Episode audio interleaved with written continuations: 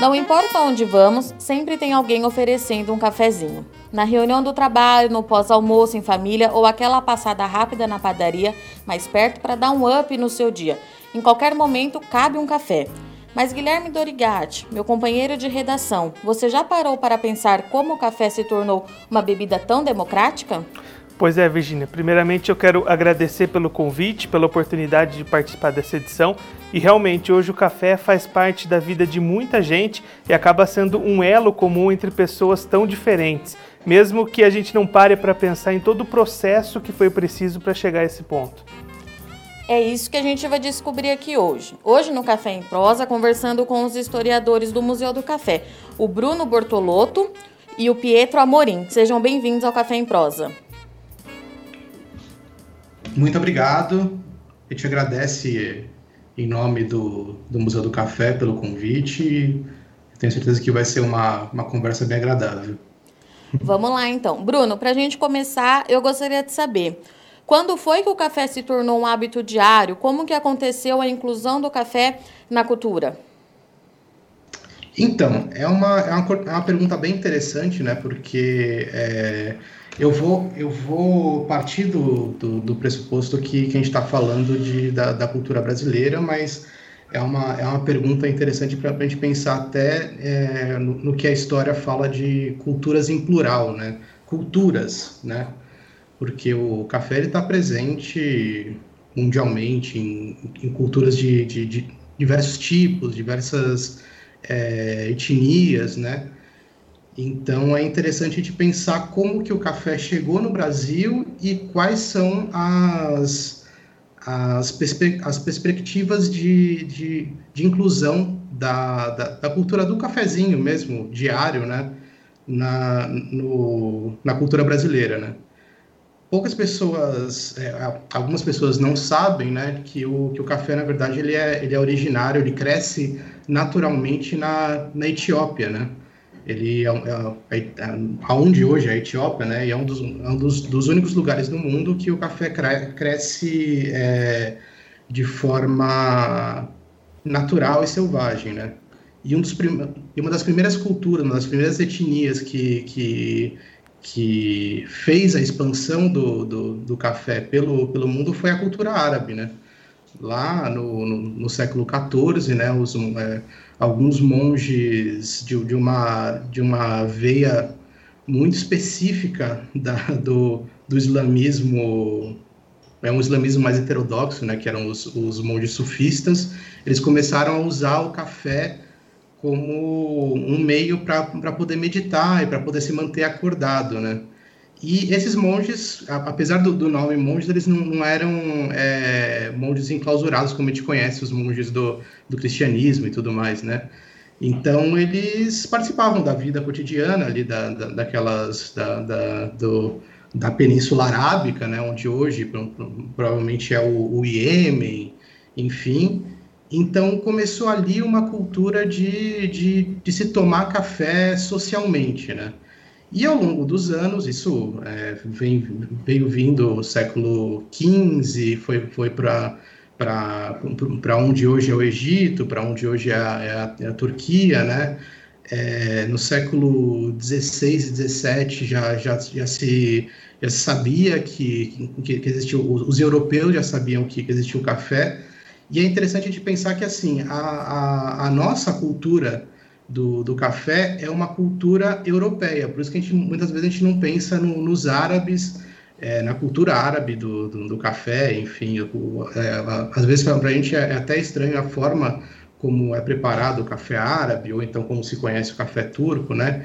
Então, foi quando foi é, é, é inserido o, o, café árabe, o, perdão, o, o, café na Europa, os primeiros cafés começaram a aparecer na Europa, né? O café Procópio no, no, no século XVII, o café Floriano no século XVIII em Veneza, enfim, essa, esse hábito do, do, do café começou a se tornar mais comum e passou de uma bebida que se entendia por é, por exótica, né? A bebida do outro, né? A bebida do, do, do árabe, do turco, e passou a, a se, se, ter um, um, um, interesse maior por, por é, se, se, juntar pessoas para se beber café, né? E até então, a, o, o, café só chega no, no, Brasil de fato enquanto cultivo, enquanto é, cultura agrícola, né? No século XVIII. Então, até então, você não, não, não existe é, nenhuma, nenhuma interação de se, se, bebia aqui o, o, o, mate, se bebia, enfim, outras, outras bebidas, mas o café não existia. E é, essa popularização do café na Europa, no, no século XVIII, principalmente no, né, nesse ambiente que, que, a gente chama do, do iluminismo, o ambiente da, da, Revolução Francesa, foi, é muito comum, é, é muito comum se, se, se, se ver os autores é, que, que falam sobre esse período, falar dos grandes cafés que, que eram ambientes de discussão, de, de, de ideias, enfim, a, a, a Robespierre discutia as, as, as ideias da, da Revolução Francesa no, nos cafés parisienses, né, enfim. É, aos poucos, essas, essa, essa cultura começou a irradiar a, as, as alta, a alta corte do, da, de Portugal, enfim, né, Portugal é, é, começou a beber café, mas a gente não, a gente não pode pensar no café é, aqui no Brasil antes da, da, da transferência da, da, família real do, da corte, né, do Dom João VI, enfim, e também da, da abertura do, do, dos portos para as nações amigas em 1808, né, você tinha um, é, uma, um, um, ambiente que, que ainda não era propício para essa ideia do, dos, dos cafés é, europeus aqui. Então, tem até um, um, um texto que é, é bem complicado a, a questão do, do, do café no, no, Brasil, porque não, não tem muita bibliografia, né? Ainda, até uma, uma questão para a gente deixar em aberto para as pessoas que talvez ouvirem a gente, que forem pesquisadores, enfim, que se interessarem pela história da, da alimentação, que é um ramo que ainda está é, ainda em, em, desenvolvimento. Mas tem um artigo bastante interessante que é do Almir El Caré, apesar do nome, ele é um, ele é um professor brasileiro da, da, da UFRJ, que ele é da, da história da, da, da alimentação, ele escreveu exatamente sobre a origem do cafezinho no, no Brasil. E ele fala exatamente isso, que você precisava de, de um ambiente de corte, um ambiente que as pessoas buscassem é, é, se espelhar em, em, em, hábitos diferentes no Brasil para que existisse de fato a, uma possível inserção desse, desse costume, que ainda era um costume burguês, é, é, do importado, enfim. Então, foi só no século XIX, com a, a transferência da família real para cá, e uma maior circulação de imigrantes europeus, é, mesmo que, que, que não é, faziam parte da, da, da alta nobreza, que começaram a, a, se surgir possíveis espaços, como, por exemplo, é, é, o, é, o, tema do, desse artigo que eu comentei, que é o Café Braguinha.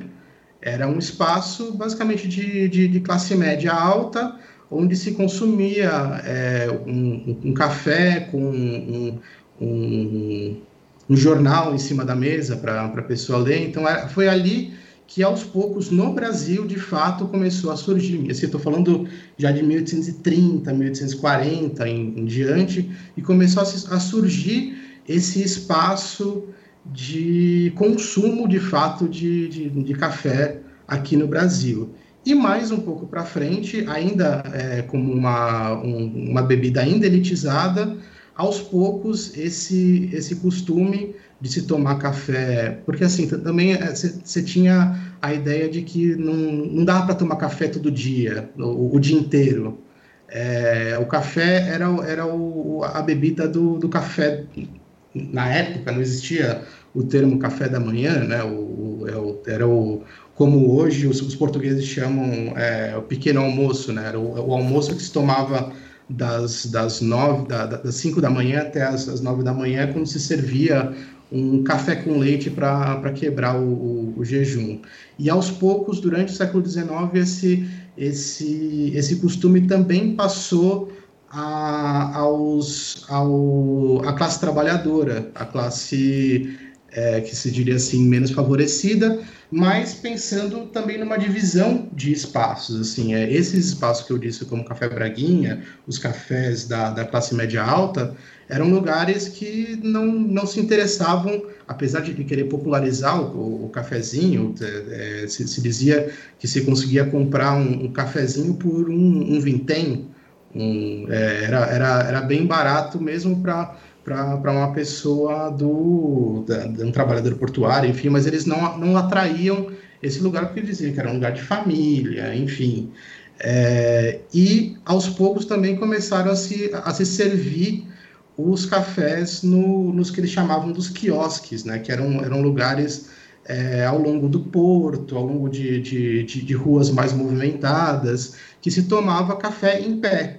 Então, esse autor ele, ele é interessante porque ele, ele traz tanto a, a, a invenção, ele coloca invenção entre aspas do, do, do cafezinho, tanto o café para se discutir ideias, café para fechar negócio, tal, uma coisa mais, mais refinada, para, enfim, para se é, conhecer pessoas num lugar fechado, sentado, e também a invenção, entre aspas, também do, do, do, do cafezinho, desse café de que você toma numa golada, que você, você, é, você toma em cima de um balcão.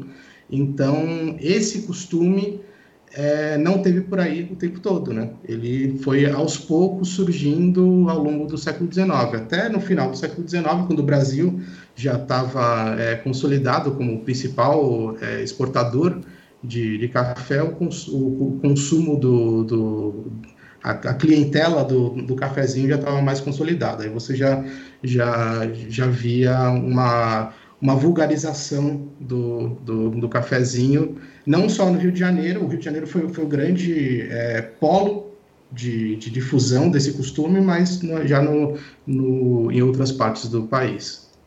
E agora, Pietro, o Bruno explicou para a gente né, essa disseminação, principalmente aqui no Brasil, a chegada do café com a família real, mas se a gente olhar para o cenário de outros países, o europeu, o resto da América, como é que essa expansão se aconteceu? Olha, é, como o Bruno ele até mencionou, né, que isso, o café, assim, até o século XVI, mais ou menos, ele era um fenômeno o monopólio da produção e da comercialização era dos países árabes. Então ele surge para o europeu como uma, uma planta exótica, uma bebida exótica, perdão, e principalmente como uma bebida, não posso dizer, é medicinal, né?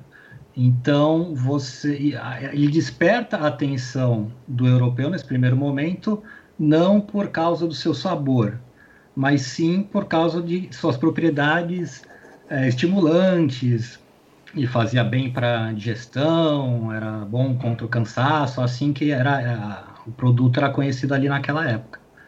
E então isso foi um fator muito importante para essa propagação no, no, momento inicial, né? E então é, parte é como o Bruno acabou já dando conta dessa parte, mas surge então os cafés, né? No, século 17 começa a surgir em vários países da Europa. Só que é, a bebida vai se tornar um fenômeno, digamos, global, principalmente a partir do século XVIII. Quando, perdão, é, quando se quebra o monopólio árabe da, da comercialização e da produção, e os países europeus começam a produzir em suas colônias. Então, começam a produzir nas colônias que ficavam na Ásia, né, é, Ceilão, ali, Java, Sumatra, ali na região da Indonésia, e depois também nas Américas, América Central e é, posteriormente no Brasil. Então, com isso, você se criou uma produção suficiente para que você tornasse ali, permitisse uma permissão, uma, um aumento, um crescimento no consumo é, de uma forma de volume maior, né? um consumo maior é, na Europa, né, principalmente. Porque é, tem também uma, uma questão que é, ele é um consumo, né, nesse primeiro momento, tinha uma delimitação muito clara do consumo dos países importadores e dos países é, exportadores, né?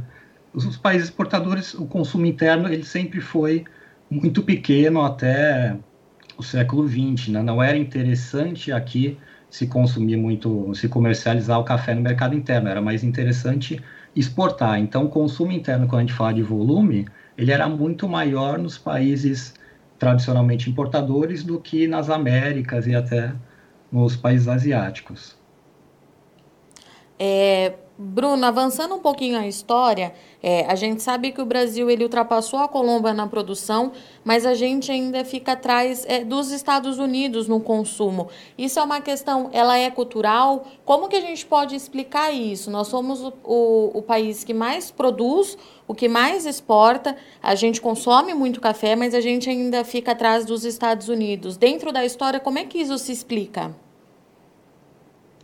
É uma questão bastante complexa, porque eu, eu imagino que para responder ela, a gente tenha que passar também pela, uh, pela, pela forma como é preparado o, o, o café, por um lado, é, que no caso, como, como ele, é, ele é naturalmente consumido, e por outro também, é, eu, eu acho que isso também o, o Pietro pode complementar um pouco mais para frente, depois que eu, que eu falar sobre essa questão, sobre essas é, ideias de, de promoção do consumo, de, de propaganda de, de, de consumo, que é, me parece que nos Estados Unidos isso sempre foi muito forte. A, a, a propaganda, muitas vezes até é, por, por, não, não só por, por parte do, dos torradores, por parte do, dos, é, da, da, das empresas que, que, sempre foram as empresas estadunidenses do, do século XX em diante, elas, elas se, se tornaram é, grandes empresas que estavam presentes não só no, no, no, no país né, de, de, de, de venda do, do, café, no país importador, mas também nos países exportadores, né, fazendo parte de, desses, desses grandes, de, dessas grandes cadeias de, de distribuição do, do, do café. Mas é, talvez essa, essa parte do, do consumo também passe pela, pela forma como é consumido, né? O, o, o, os Estados Unidos consome muito mais o, o, café de, de é, mais diluído, né? Um café mais é, com muito mais água do que o é, café propriamente dito, né?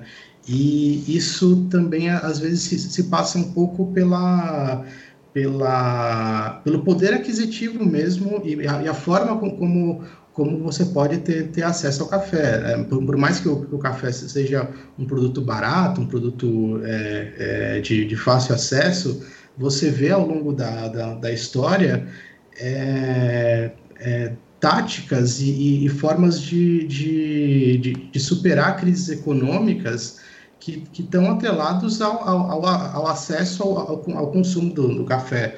É, quando eu, eu, a gente recebeu essa semana uma, uma pesquisa, uma, uma pergunta, na verdade, sobre por que, que, o, que o café carioca se chama café carioca e desde quando é, existe essa, essa forma de, de, de, se, de, se, tomar um café. O café carioca, para quem não sabe, eu imagino que seja difícil, quem não sabe, mas é o, o café com, com, um pouco mais de, de, de, água quente adicionada, né?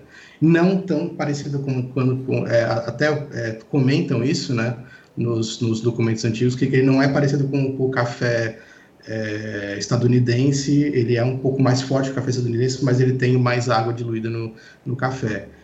E, e, você vê que tanto o café com leite quanto o, o café com, com, um pouco mais de, de, água, ele aparece mais na, na documentação em momentos de crise econômica, quando o café, o cafezinho, a xícara do, do, do café fica mais cara.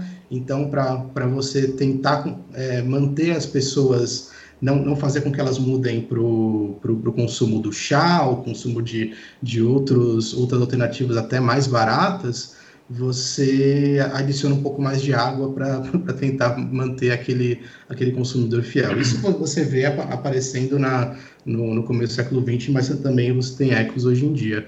Mas acho que o, Pietro, eu, eu, eu pediria para ele complementar um pouco sobre a, a, a questão do, do, do, incentivo ao consumo também.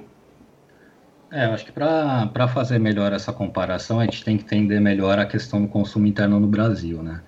É, como a gente já falou, o, os Estados Unidos ele tem uma tradição histórica enquanto consumidor, né? Isso vem se estruturando desde o final do século XVIII, começo do XIX, ele já era um dos principais importadores. E também se criou, então, essa estrutura de, de torrefação e de distribuição de café é, lá naquele país. Aqui, é, como eu mencionei, a gente não tinha um interesse tão grande no mercado interno inicialmente. Você, ele era um, o café sempre foi um produto é, mais para exportação.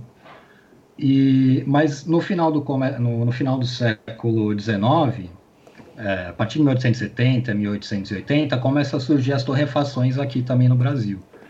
É, inicial, antes você teria que consumir ou nesses bares, botequins, nos cafés, ou preparar o café em casa, né? Ou seja, comprar o café verde, torrar, moer e preparar em casa. Aí, com o surgimento e, aumentando o número de torrefações, você já tem essa praticidade de você comprar o café é, no varejo, né? Torrado, moído e embalado. Então, isso você também é, permite um consumo mais prático ali doméstico. Só que, é, por não ser uma prioridade, é, você tinha cafés finos aqui no nosso mercado interno, mas em geral era um café não exportado, era o café uh, que seria de uma segunda qualidade, né? Além de uma prática que existiu por muito tempo, justamente nesses períodos em que o preço do café estava muito alto, que era de da, não é uma falsificação do café, era uma mistura do café com outros cereais, com milho, é, com aveia, com cevada, com palha e com outras impurezas para você fazer render mais aquele produto quando ele estava muito caro. Isso tudo foi prejudicando a imagem do café que era consumido aqui, porque de fato era uma qualidade inferior. Aí, a partir da década de 30, a partir da década de 40, começa a ter uma atenção maior voltada para o nosso mercado interno, começa a ter uma fiscalização maior, surge o, né, o Departamento Nacional do Café, depois o, o IBC também que vai suceder ele, começa a ter uma fiscalização melhor do, uh, da, das torrefações e do café que era disponibilizado aqui internamente. E também foi se vendo que economicamente o mercado interno é, pod poderia ser uma solução, porque a, o desequilíbrio da oferta e demanda é, foi é uma característica do café desde o final do século XIX, começo do XX, né?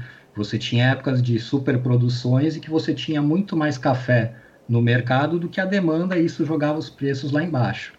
Então foi se vendo, né, não só no Brasil, aqui também internacionalmente, que deveria se incentivar o consumo nos países exportadores também, como uma forma de você absorver esse excesso de café é, ofertado, né? Então você começa a ter tanto de uma forma de publicidade maior para você valorizar que o, o consumo interno, como é, o café subsidiado. Então, a partir de 1958, durou de 58 a 71, você tem um, um subsídio, o IBC ele comprava o café e revendia para as torrefações em um preço muito inferior.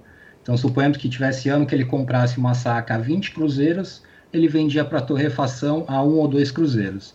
Então, isso permitiu que se expandisse o número de torrefações e ele também tabelou o preço do café ao consumidor. Então, barateou o café que chegava para o cliente final.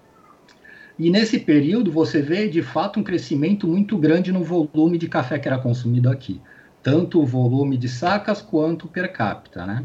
Foi o primeiro momento assim de, eu acho que se caracterizou um, o começo do, do, da caracterização do Brasil como um consumidor de café importante.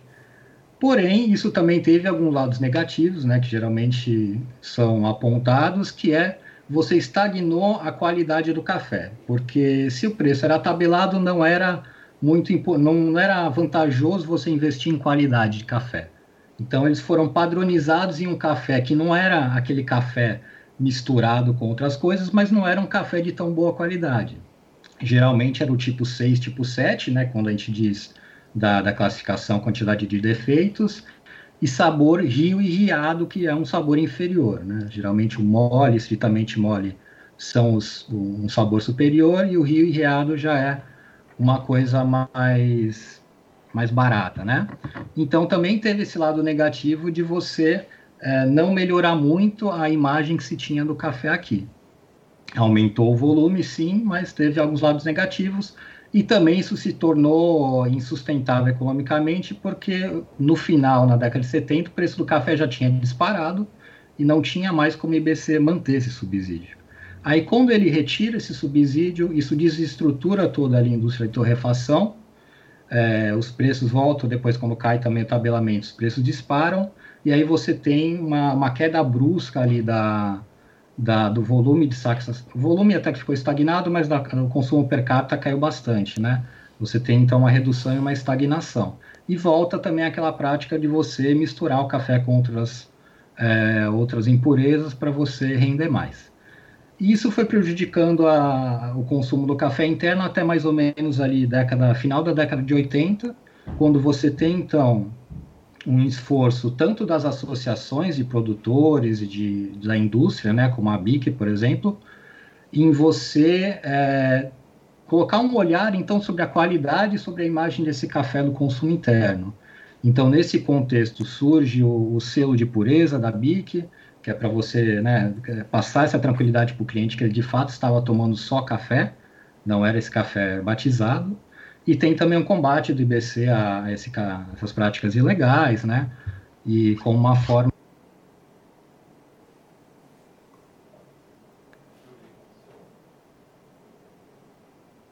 Pietro? É, Pietro, o, a, o seu microfone mutou. Ui, perdão. Qual parte que que ele mutou, que eu não vi aqui? Da BIC, você estava começando a falar que surgiu a BIC. Ah, sim. Então, no final da década de 80, então, por um esforço assim das associações de produtores e de industriais, é, como a BIC, né, que cria o selo de pureza nessa época para você passar tranquilidade para o cliente de que ele estava tomando de fato café, então começa essas ações para recuperar a imagem do café brasileiro que era consumido aqui e uma preocupação de fato com a qualidade, né? E o IBC ele faz a parte de fiscalização e combater essas práticas ilegais que prejudicavam a, a pureza do café aqui.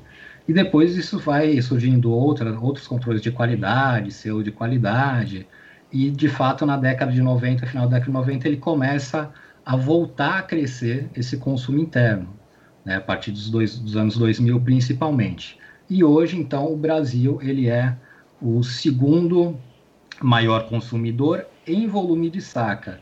Então, o que, que também é uma, uma questão aqui que a gente tem que analisar? Em volume de saca, de fato, os Estados Unidos ele é, ele é, está em primeiro lugar, ele passa ao Brasil. Só que a gente tem que considerar que os Estados Unidos tem 120 milhões de habitantes a mais do que o Brasil. Né? O Brasil tem mais ou menos 200 milhões Estados Unidos tem mais ou menos 320 milhões. Então, naturalmente, no volume de saca consumida, eles acabam passando a gente. Agora, se você for analisar o consumo per capita, do Brasil é superior.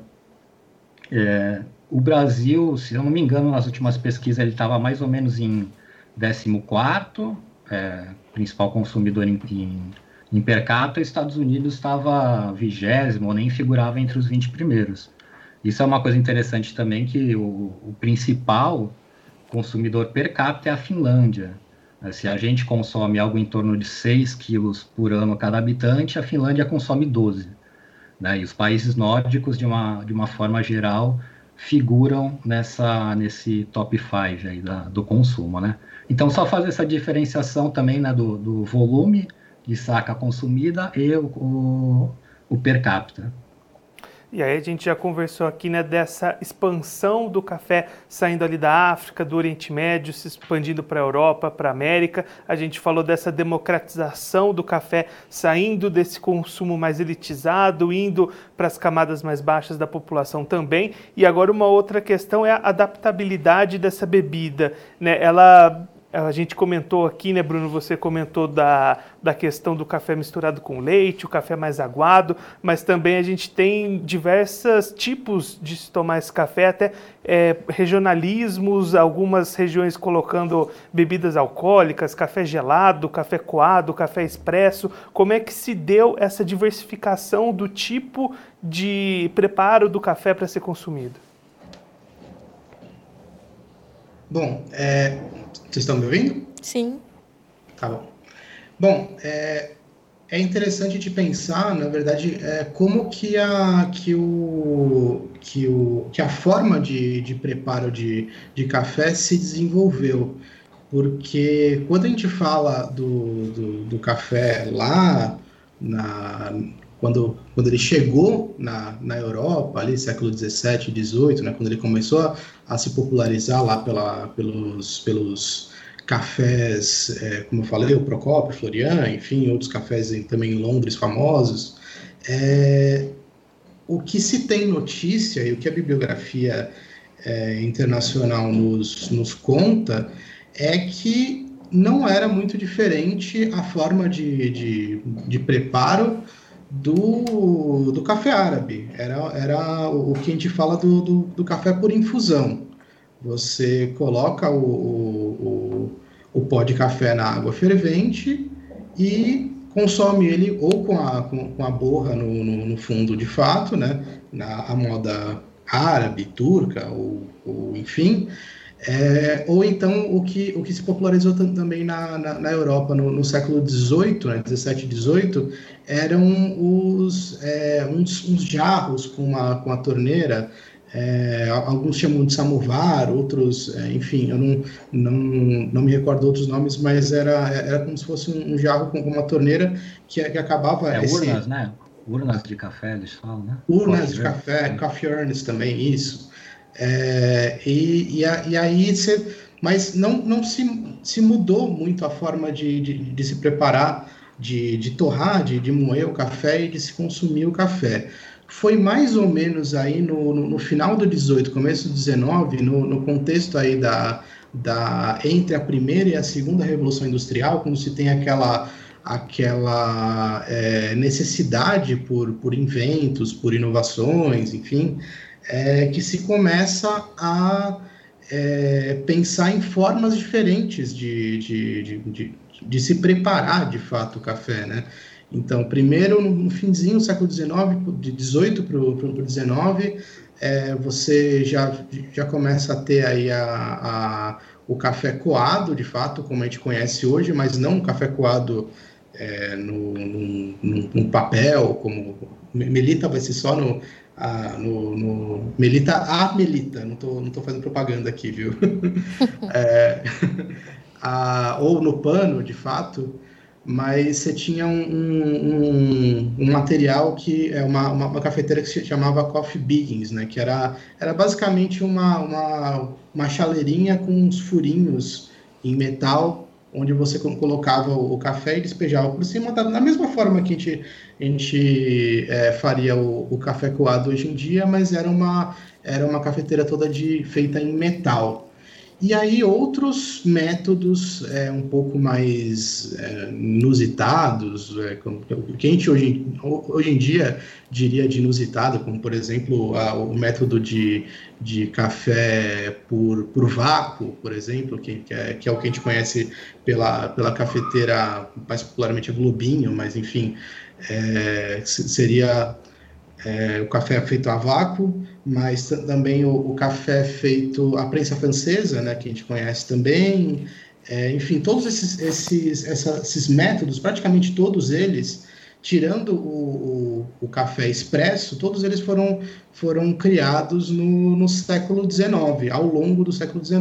Você vai, é, se você procurar no, no Google mesmo, patentes de, de máquinas de, de café, você vai encontrar milhares de, de formas diferentes, é, é, de, de, de, às vezes até é, variações sobre, sobre o mesmo tema, mas quase todas elas são, é, foram, foram criadas aí no, no, no, século XIX. A prensa francesa, é, especificamente, ela começa com, com uma... Um, ela é toda de, metal também, só no, no século XX, de fato, que ela vai se tornar da forma como a gente conhece hoje, porque na, na, no século XIX você não tinha o, o, o vidro é, o vidro temperado, né? Então você adiciona o vidro temperado, aquela aquela redinha de, de alguma coisa um pouco mais mais é, atual, mas é, isso foi uma coisa que, que foi fomentada no, no século XIX.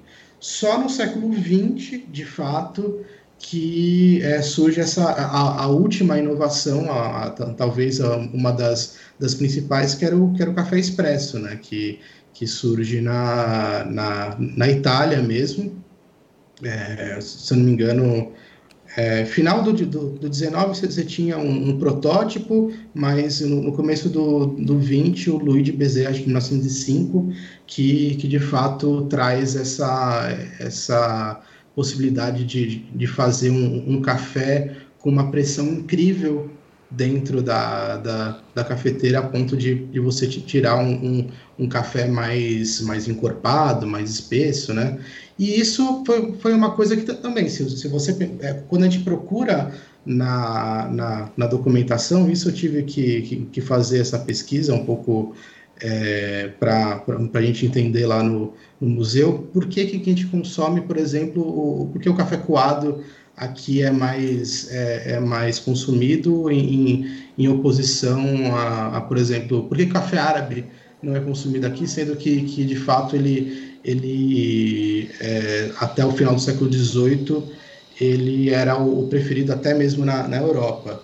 Na Europa, como estava acontecendo esse, essa, essa revolução é, não sei se eu estou sendo exagerado, mas essa revolução industrial do café, é, essa revolução nas formas de, de, de preparo, é, o Brasil, como sendo uma, um, um, receptor da, dessa, e, e, sempre muito aberto a, a ideias e formas de, de, de, de pensar europeias, é, acabou, de, de alguma forma, absorvendo essas, é, esse, não só o, os, os inventos em si, mas a forma de, de, de pensar o café europeu.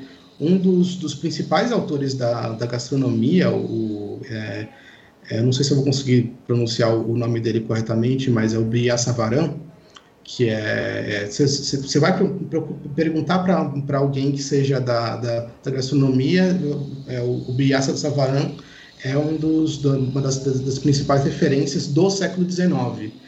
E ele é, era uma referência para o preparo de comidas, para o preparo de, de, de, de, receitas refinadas francesas, era francês, obviamente, mas ele falava que o, o método que para ele era o mais adequado a, a, a, se extrair o melhor café era o método coado, seja num, num, num, é, no, no, tecido, seja no que, eles, é, que, que, ele conhecia à época, que era o Coffee Biggins, que é aquele que eu, que eu comentei da, da cafeteira de, de, de metal.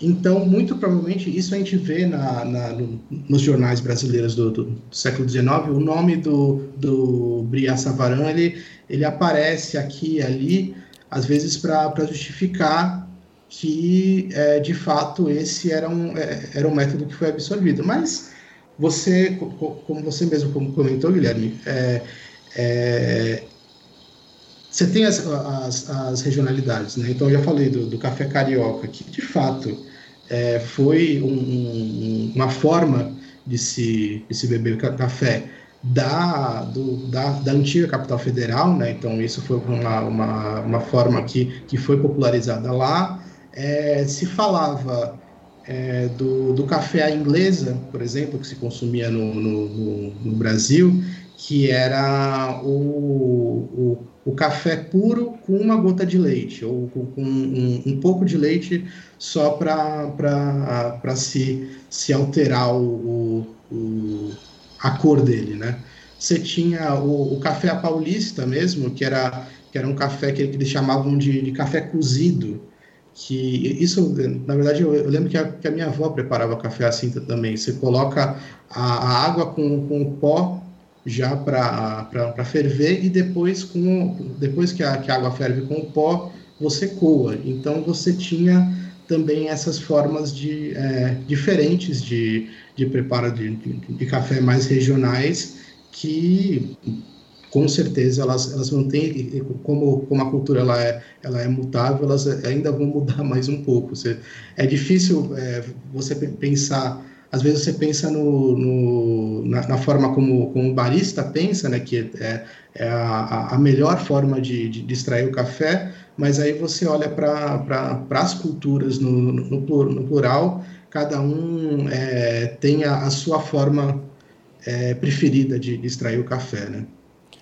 É, Bruno, e por que, que não houve essa disseminação toda também nos países asiáticos? Porque é, o café teve algum problema para chegar até lá? Também é uma questão cultural. Como que a gente pode explicar isso? Olha, é uma pergunta bem interessante. Porque, assim, é, na verdade, ela, os, os países asiáticos, é, se pensar, é, é difícil pensar a Ásia como, como um todo, né? É, o, o Japão tem um, tem um consumo é, bastante expressivo de, de, de café, a, a, Coreia do Sul também, a Coreia do, Sul, inclusive, tem uma, uma, uma indústria muito forte de, de, de transformação do, do, do, café em outros tipos de, de produtos, inclusive, é, mas existe muito provavelmente a, a, a influência do, do da cultura do, do chá, né? principalmente na, na, na, China, que é, é uma das coisas que, inclusive, a gente já ouviu bastante de, de, de exportadores falando que, que é, é, é, difícil você quebrar essa barreira da China. Né? Você tem não só o, o café tentando é, é, abrir o mercado consumidor na, na Ásia, é, mas também outras empresas de, de, de, bebidas industrializadas que também tentam é, pegar essa, essa fatia do, do mercado. Mas você também tem uma, os países asiáticos que, que seriam assim o, o extremo é, do, do, do, que a gente chamaria do, do, do Oriente Próximo, né? Do, do países como, é, enfim, a, a Rússia, o mesmo o Oriente Médio, né? Países como o, o Iraque, é, que, que, que principalmente os países que, que têm influência árabe, ainda tem, de fato, um consumo até que bem expressivo e tem, é, e se, se não pensar em, em, em consumo é, de, de volume, né, de, de, de, enfim, de, de sacas consumidas ou de, de xícaras consumidas, você tem dentro da, da, da, cultura árabe como um todo, assim, a cultura árabe é, é bastante diversa, no, no, no, globo, mas você tem em quase todas, em todos os países árabes o, o café como um, um, um, um, elemento bastante importante né, da, da, da, da, hospitalidade, né? enfim. Não sei se o, se o Pietro quer complementar alguma coisa. Não, eu acho que você falou, resumiu bem assim. É, eu acho que tem a, a questão de diferença né, em cada país, cada região. Tem países que são, como eu até mencionei antes, que são é, tradicionalmente exportadores, onde não se desenvolveu um consumo interno muito grande, né? É, em, em, diferentes épocas, né, em diferentes períodos. A Indonésia até que tem um, um, um, certo consumo, mas ela é principalmente foi uma exportadora. Tiveram grandes exportadores é, ali na região. Agora está figurando o Vietnã, né, como o segundo principal produtor. E, e em, outra, em outras, outros países, eu acho que realmente é coisa, uma construção cultural, de repente, preferência, como se diz, pelo chá, né? Eu sei que o, o consumo na China de café está aumentando nos últimos anos, então está tendo investimento nesse sentido, mas acho que isso vai sendo construído aos poucos, né? E o Japão, de fato, a partir dos anos 80, 70, ele se transformou num dos principais é, consumidores, né? Hoje, eu acho que ele está entre os principais cinco consumidores de café. Senhores, muito obrigada por essa aula que vocês deram aqui para a gente hoje. É, eu gosto sempre de perguntar aqui para os nossos convidados do, do Café em Prosa. E para vocês, qual é o melhor café? Olha, eu, é, se for falar em método, eu estou acostumado com o coado. É, eu tomo também expresso, gosto, mas é, tradicionalmente eu tomo muito mais aqui em casa o café coado. Não vou falar em marca, porque como a gente está representando aqui o Museu do Café, eu não posso criar nenhum problema. mas nossas preferências a gente guarda nesse sentido. Mas eu gosto muito, eu prefiro tomar o café coado mesmo. E você, Bruno? Eu também. Eu, é, eu para mim é o, é o, se for pensar no, no café no café sentimental é o café da minha avó, que infelizmente não posso mais tomar, mas é o, é o, é o café que eu, que eu tento sempre reproduzir de manhã. Muito bem, então. Gente, muito obrigada. Obrigada, Guilherme Dorigatti, pela sua participação aqui no Café em Prosa. Deixo o convite aberto para você participar mais vezes. Obrigado, Virginia, pelo convite. Obrigado, o Bruno e Pietro, pela participação. E para você que também ficou acompanhando a gente até esse momento. Para você que ficou acompanhando a gente até agora, vale ressaltar que nós estamos em todas as plataformas digitais e até o próximo Café em Prosa.